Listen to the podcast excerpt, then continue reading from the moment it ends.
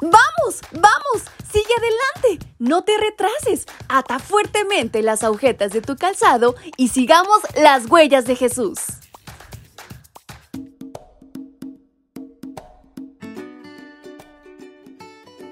Muy buenos días mis pequeños y grandes, ¿cómo están en este maravilloso sábado y nuestro principio de mes? Qué alegría poder tener esta gran oportunidad de vida y qué les parece si le aprovechamos al máximo y qué mejor hacerlo que compartiendo y conociendo más de la palabra de Dios a través de este, su devocional para menores y adolescentes. Y en esta mañana nuestra reflexión lleva por título La mesa de los panes.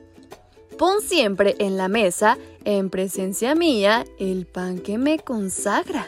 Libro de Éxodo capítulo 25, versículo 30. Esta mesa estaba hecha de madera de Asia y recubierta de oro.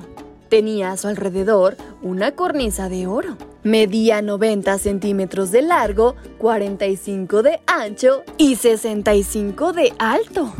Sobre esta mesa se colocaban 12 panes de flor de harina en dos hileras de seis panes cada una y sobre cada hilera se ponía incienso puro. Cada pan representaba a una de las tribus de Israel. Cada sábado los sacerdotes ponían nuevos panes frescos y en ese mismo lugar se los comían.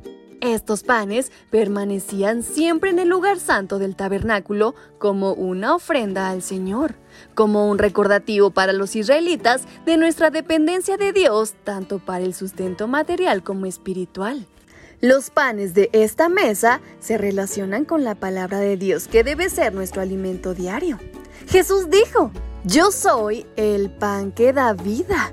El que viene a mí nunca tendrá hambre. Juan 6:35.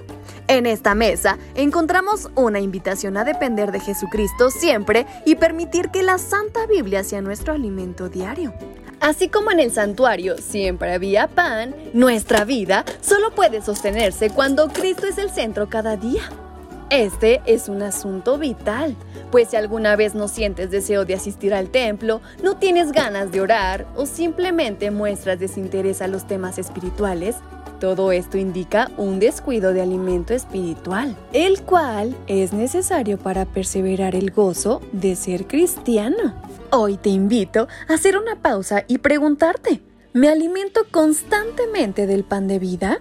¿Sabes? En el ámbito físico existen muchas opciones para alimentarnos, pero no todas son saludables. Más bien, abunda la comida chatarra y muchos optan por ella.